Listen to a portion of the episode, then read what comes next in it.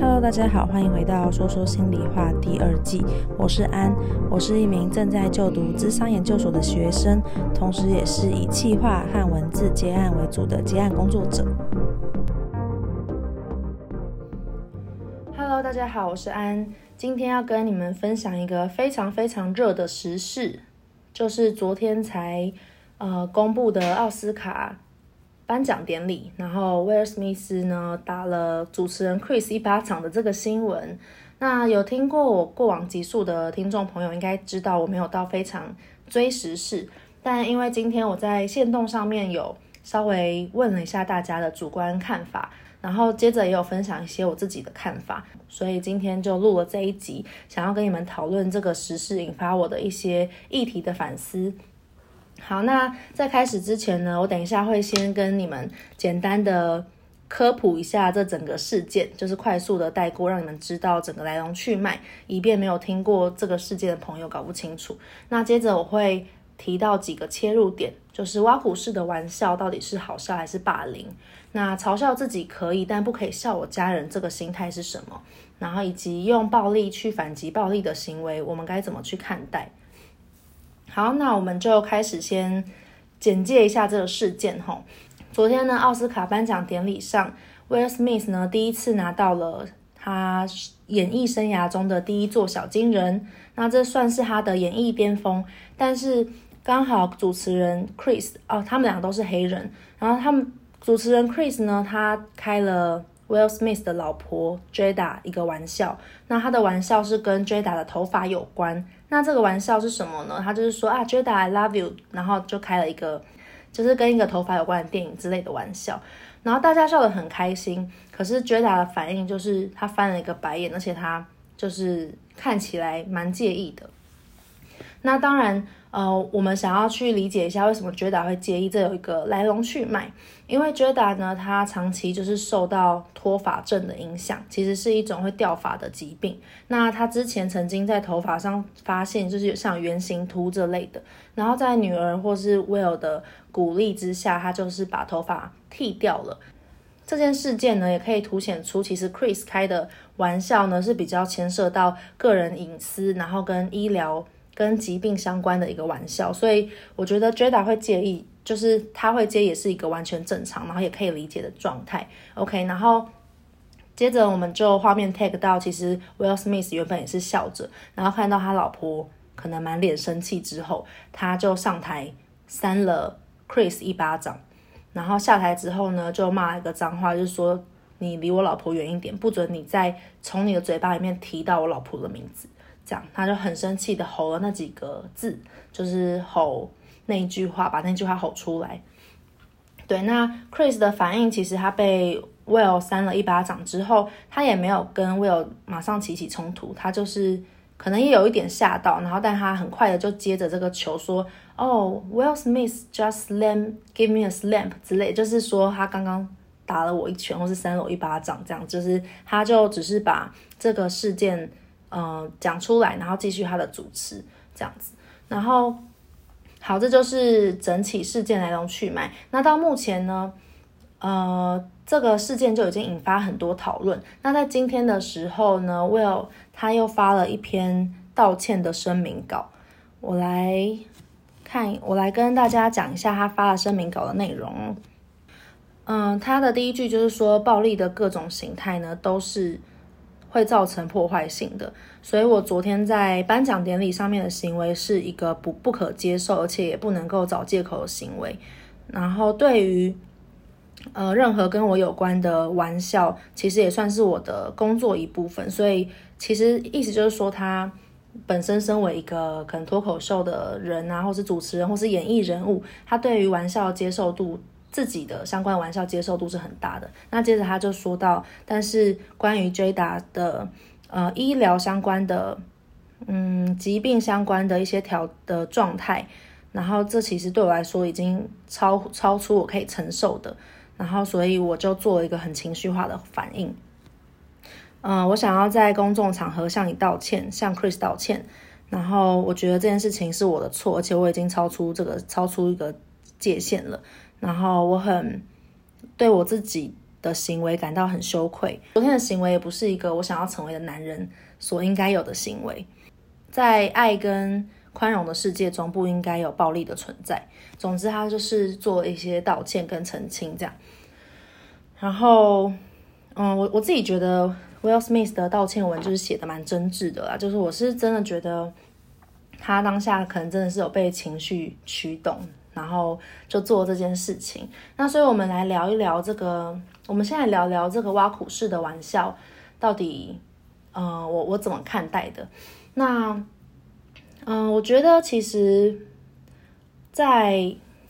在我们的文化中，因为其实我那时候做线动的的统计呢，还蛮多人都是比较支持 Smith 的，然后他们觉得 Chris 是很不能原谅的。所以我我在想，在我们的文化里，可能对于这种言语霸凌，其实跟跟言语攻击，我觉得我们的敏感度也是高的，就是会知道说啊。呃，他这样子是做一些霸凌或是言语攻击的行为是很不对的。那这可能也是源于我们从小到大呢，就是也比较不会去容忍这种用言语去攻击的心态。然后在我们的呃，也许小时候的经验中，也有很多人曾经被言语霸凌过，或是曾经被嘲笑或是挖苦过而感到重伤过。所以，我们对于这样子的。呃的形式的暴力，我们其实是比较有知觉的。那再来就是，呃，我觉得 Chris 的行为啊，他其实开了这个玩笑之后，他应该有注意到 Jada 的反应，但他就是在强调说啊，这只是一个玩笑。那对我来说，呃，我自己个人是非常不认同这个行为的。我会觉得，对，这是一个玩笑，可是玩笑就是要取决于你在开对方的玩笑，但对方已经表示。他不开心了，然后但大家都笑着的时候，这其实我觉得当事人只要一不开心，玩笑就不是玩笑，而是一种攻击。因为你是挖苦，但是你怎么知道这个挖苦对方是可以接受的？那当然可以接受的挖苦，可以取决于几个条件。第一个是包括你们的关系，那我不知道 Chris 跟 Jada 他们的关系怎么样。那第二个呢，就是当事人主观感受，因为有时候关系近的时候，你比较懂这个朋友，所以大家有一个。呃，有一个关系条件，你可能不小心讲错话，你们还可以自己去修复，或者是彼此比较可以善意的理解。但是今天就是在一个公共场合，然后开这样的玩笑，一方面不知道他们的交情，二方面，呃，Jada 也有主观感受，Jada 的主观感受就是他明显的就是翻了一个白眼，他不开心了。那但是这时候呢，Chris 还是说这是一个玩笑，这代表什么意思？我会觉得，如果我是 Jada 的话，就会就会有一种哦，你在舞台上面，然后当着所有的面前讲我这件我不喜欢的事情，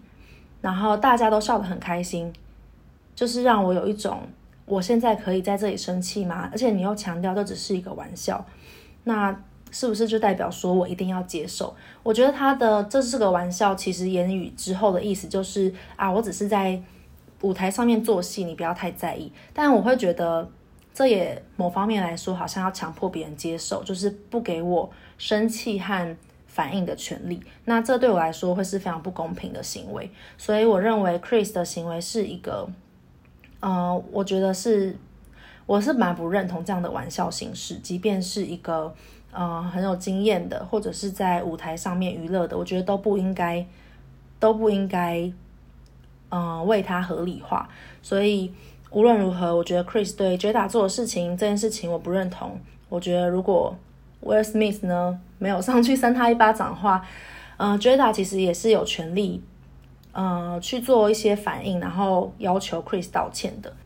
然后再来呢，我们可以聊一下 Will Smith 呢，他说嘲笑自己可以，但不能嘲笑家人或是他自己的爱人的这个心态。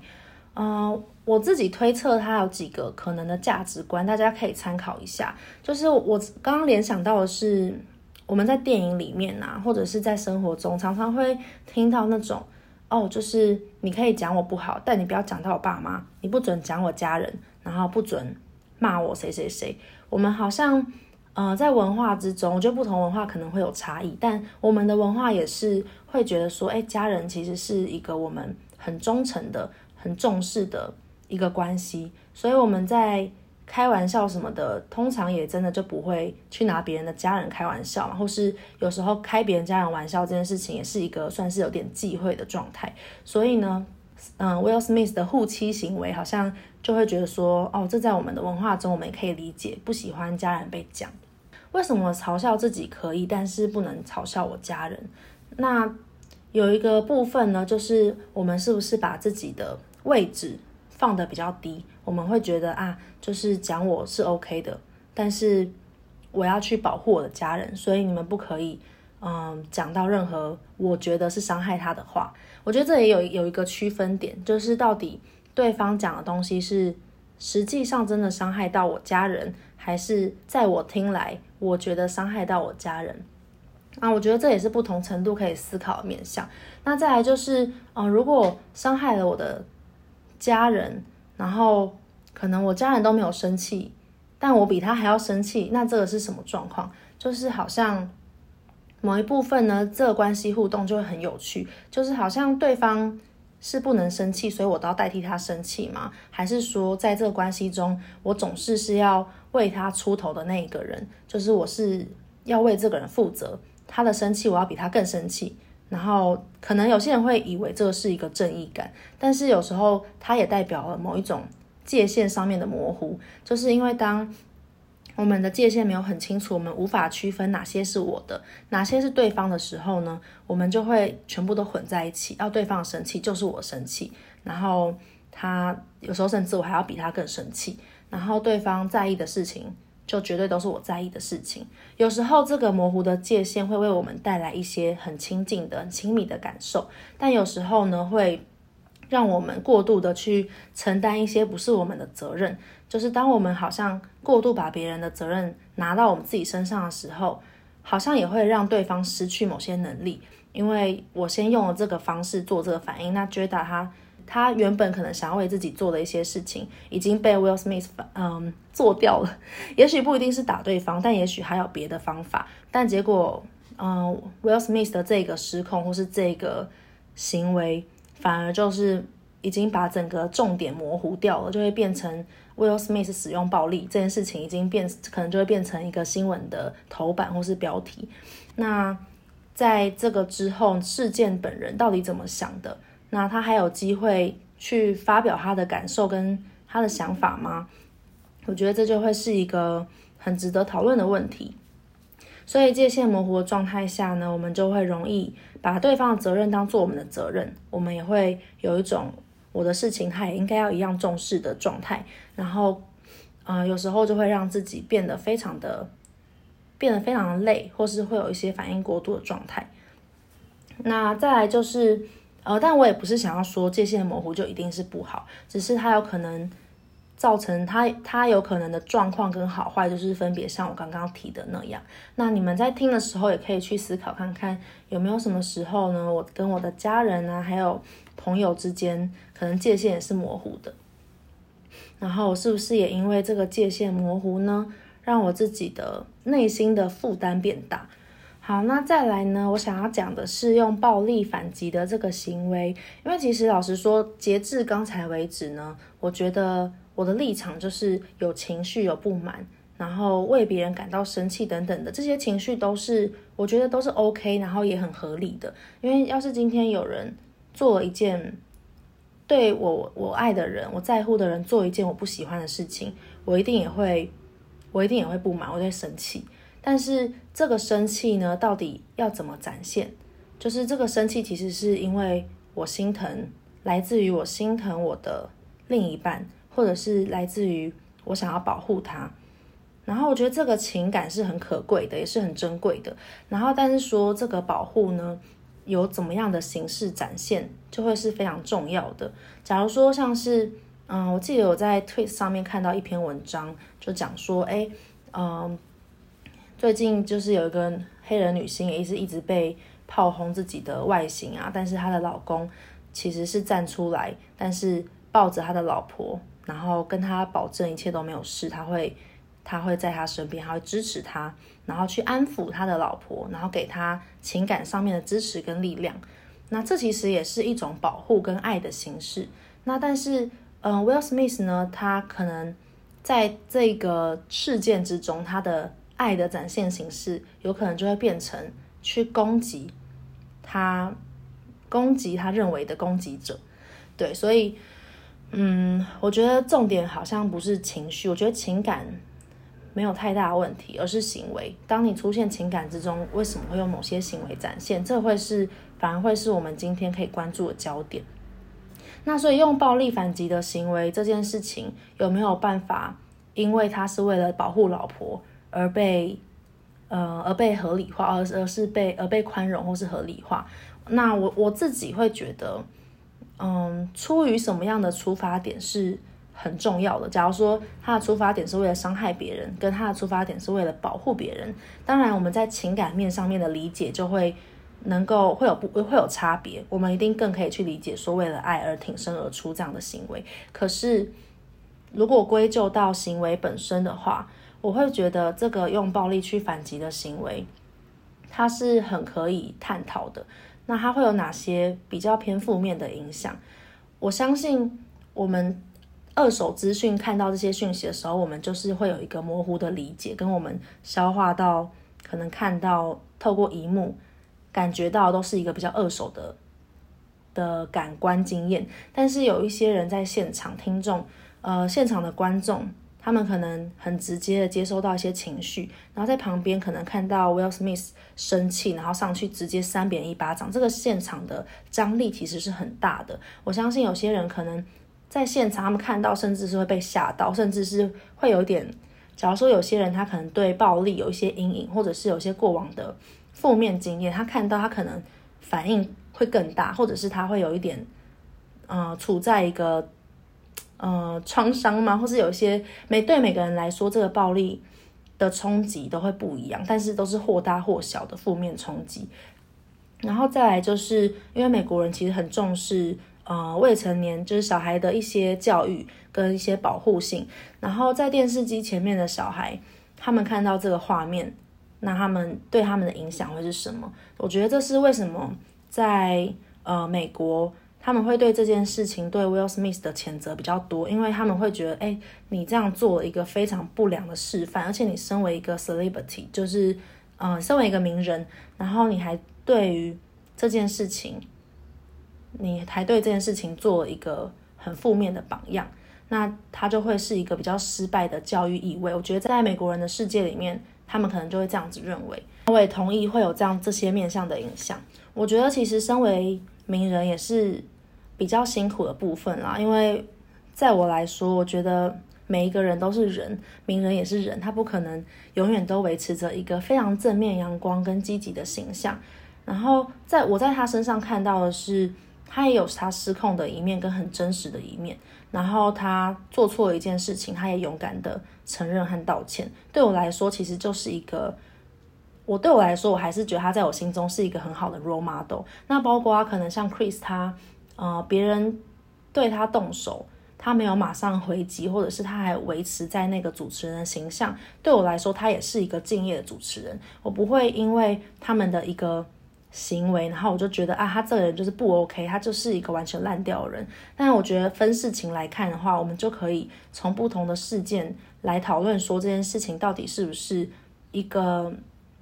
嗯好的事件吗？或是这个事件到底会造成一个人怎么样的影响？好，那所以说 Will Smith 呢，他做了这么多，以前做了这么多善举，然后发布了很多爱与和平相关的理念，然后努力的在。白人世界里面，身为黑人，一直去证明自己，然后把自己，嗯、呈现在一个代表黑人族群，然后成为一个很成功、很好的形象的人士。那他今天做这个暴力的行为，或者是说他去打别人这个巴掌，即便是因为失控，即便是为了保护所爱，这个巴掌打下去，他不只是一个巴掌，他打掉的其实还有自己的，他树立多年的一个形象跟声望。跟一些他想要强调的理念，还有他想要成为的那个自己，因为他毕竟在道歉，我也说那个自己不是他想要成为的自己。我相信他也是被这样的行为，被自己这样的行为吓到的。那到底为什么，呃，一个人在失控的时候会做出这样子的事情？一个会做出连自己都没有办法想到的，或者是化诉诸为暴力的一个事情。那我觉得就是可以变成说要去回溯到，呃，自己从小长大的一个成童年的成长经验。有一些小孩呢，在成长过程中比较不幸，然后他们会遭遇到一些家暴事件啊，或者是被虐待啊，然后性侵啊等等的比较创伤的事件。然后在那比较破碎的家庭中，他们可能学习到的爱是一个不完整的爱，然后在他们心中就不一定能够有一个很健全的心灵。当然，未来长大之后，你可以慢慢去疗愈自己，但是从小他没有。得到足够的滋养，所以他的心可能是一个破碎的，或者是不完整的状态。然后带着那个不完整的状态呢，他可能很多小孩呢，他接受到的爱跟他拥有的、知道的爱的方式就只有那样，所以他们也在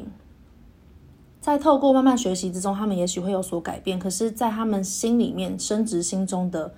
能够给予爱跟付出爱的形式，不一定那么多。所以好像就会变成，哎，曾经在家暴家庭中长大的小孩，他们长大之后也会变得跟父亲或母亲一样，去家暴别人，或者是在一些重要时刻会使用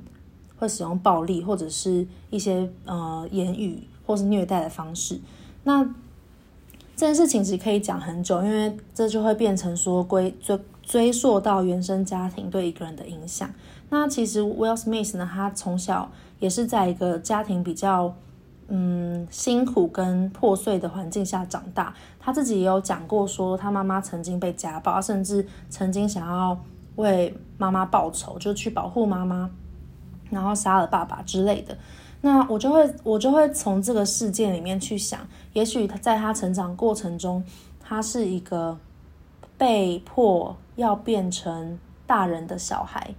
然后被迫要发展出很强的自我保护和保护别人的那个能力，因为可能他看到的是他妈妈没有办法保护他自己，所以他就觉得他需要为别人站出来，他需要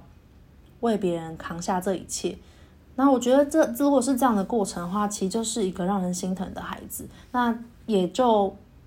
这个事件呢，发生在他老婆身上。然后他觉得要保护他老婆，他站出来去抵抗这件事情。从这个小时候的家庭状态去理解，好像就有一个可以理解的可能跟管道。讲这些也不是要让跟你们说这样子就是暴力就是 OK 的。我觉得很多时候我们好像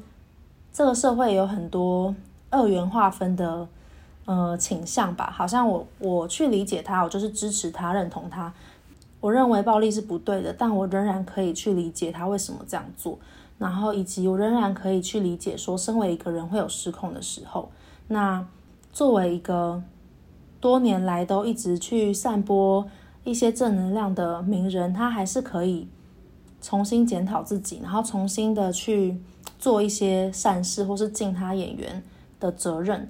所以说，嗯，我觉得这件事情是。可以从不同的角度去讨论，就是当我们情绪失控，我们到底会怎么做？我不知道在听的你们有没有体验过那种好像理智线断掉的感觉。那每一个人理智线断掉的感觉，可能呈现的形式不一样。那在我我认为，我觉得，嗯，不会使用暴力的人就是不会使用暴力。就像是我自己，可能从小，嗯。没有看过我爸妈就是暴力对待彼此，然后我觉得我即便气到坏掉，或是 气到理智线断掉，可能就是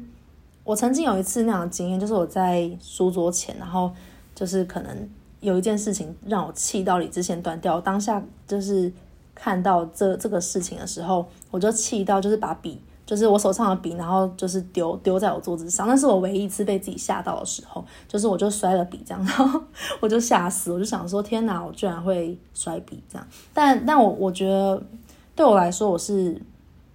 很难想象自己会去攻击别人的，就是我觉得我再生气，可能我就是会离开现场，或者是嗯用言语的方式防卫。但在肢体方面，我觉得我可能就是没有具备那个肢体暴力的能力，再加上我也不知道，不知道，我就不太知道要怎么去攻击对方吧。所以我觉得，我相信有一部分这跟学习你在童年经验中学习，还有你接收到的经验有关。那当然，我现在把话说的那么死，就是也不好说，搞不好有可能人在被刺激到一个状态的时候，然后他有可能真的失控，然后别人还在火上加油的时候，他可能真会做出一些极端的事情，也不一定。所以我觉得这件事情就是保有保留的余地。那我们每一个人，我觉得这件事情其实是提醒我们每一个人都有可能会有失控的时候。那我们可以去看看到底我们失控的时候，那个自己是怎么了，发生了什么事情刺激到我们，让我们失控？是不是刺激到一些我们很小的时候一些很受伤的经验？还是不是刺激到一些我很在意的部分？假如说我一直以来都想要成为一个可能可以为别人站出来挺身而出的人，然后这件事情好像如果我当下没有什么作为的话，我好像就是没有站出来，然后没有去捍卫我爱的人。也许他这就是有一个根深蒂固的信念，跟跟以前过往的经验都有关，所以这是一个比较复杂的，跟很多累积的情绪累积到现在，让他会做出一些相对应的行为。所以事件本身。并不是真的让他做出这么多行为的事件本身，并不是让他做出这些行为的主因。我觉得反而是那一些他没有说的，在过往累积的，然后他对自己还有对他人的一些经验性的东西，然后累积起来，今天这个事件发生变成一个导火线，然后让他把 Chris 可能当做，也许是他童年的时候。嗯，很想要报仇的爸爸，然后他老婆像是他童年的时候很想要保护的妈妈，就是很多东西叠加在一起，导致了这一个失控。那我觉得这呼应到我们，我们也可以有所学习，然后我们也可以有所，我们也可以透过他的事件去看看自己那些还没有被看到那些失落啊、受伤的经验。那我们越能够去处理这些经验，越能够去面对他们，我们就越，我们就越能够减少自己在一些事件之中失控的可能。好，那最后呢，就想要再聊一个，是关于嗯，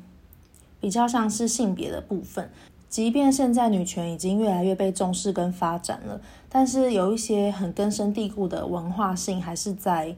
潜移默化的影响我们，包括像父权的文化。可能有时候就觉得，诶，我可以对一些女性开一些玩笑，然后即便她不在意，反正这没怎样。就是可能那个父权的潜潜潜移默化的影响，就是会让有一些人自认为自己对女性的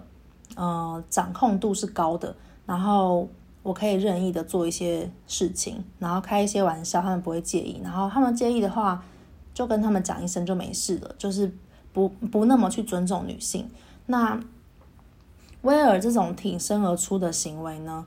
嗯，我在一个另外一个黑人的明星的 tweet 上面看到，他说他觉得身为丈夫为太太挺身而出，这是一个非常浪漫、非常美的一件事情。我觉得这一样要回到说，到底这个挺身而出到底是什么？挺身而出如果代表是一个支持。一个支援，一个声援。假如说今天我被侵犯，我被冒犯了，然后我做了一些事情。假如说我去诉诸法律，或者是我请对方道歉，或者是我将这件事情公开，然后我的另一半呢，他声援我，他帮我分享，然后他也在他自己的，他也使用了我使用过的方法去呃帮助我推广，或者是讲他自己的理念。然后在我在处理这些事情上面提供我帮助，我会觉得很感激，而且我会觉得我是这这件事情的主人，我为我自己站出来，我会感觉我自己是有能力的，然后我是一个被 empower 有赋能的状态，赋赋予能力的这个赋能，加强能力的感觉。然后但，嗯，今天如果他的站出来呢，是代替我做一些行动，嗯，我还是会被他想要。帮助我的这个心情感动，然后还是会被他为我感到心疼的这个心情感动。可是我会觉得好像在那个瞬间，我就会变成一个需要被帮助的人，好像我就失去了我自己的一个掌控能力跟事件的掌握度。所以在有一些美国人的 Twitter 中，他们就会讲说，Will 的这件事情其实是一个有毒的男子气概，就是他是强化了男性一定要阳刚，或者是一定要很保护性的，甚至要用肢体或是暴力的方式保护自己的老婆小孩，然后反而也因此让自己的可能会让自己的老婆没有办法成为一个独立的，能够为自己。声援或是帮助自己的个体，所以我觉得从这个角度来看呢，父权的潜移默化的影响在每个人身上都还是有关。那包括我们怎么去看待这件事情，像是那个黑人女性，她也是，也许也把自己视为一个需要被保护的人，然后觉得说，如果有一个人可以站出来挺我，然后甚至帮我回击暴力，我觉得很美，很感动。那我就会会常会想说，嗯，我们如果太过把自己视为一个都是需要别人帮忙的人，那我们到底可以为自己做什么？然后我们还有没有为自己做事的空间？对，那当然，我也我我还是觉得，我们每个人都是有渴望被照顾的嘛，渴望被照顾这没有问题，只是我们还有没有能力照顾自己？如果我们有能力照顾自己，也渴望被照顾。然后在一个能够为自己负责的状态，我觉得那当然是最好的。好啊，那我们今天的集数差不多就讨论到这边。我觉得这个议题真的牵涉到还蛮多面向的，希望今天的分享能够让你有一些新的想法。然后对于这件事情有什么看法呢？或是意见同相同或不同的地方，都可以在 Apple Podcast 留言让我知道哦。那我们就下集再见喽，大家拜拜。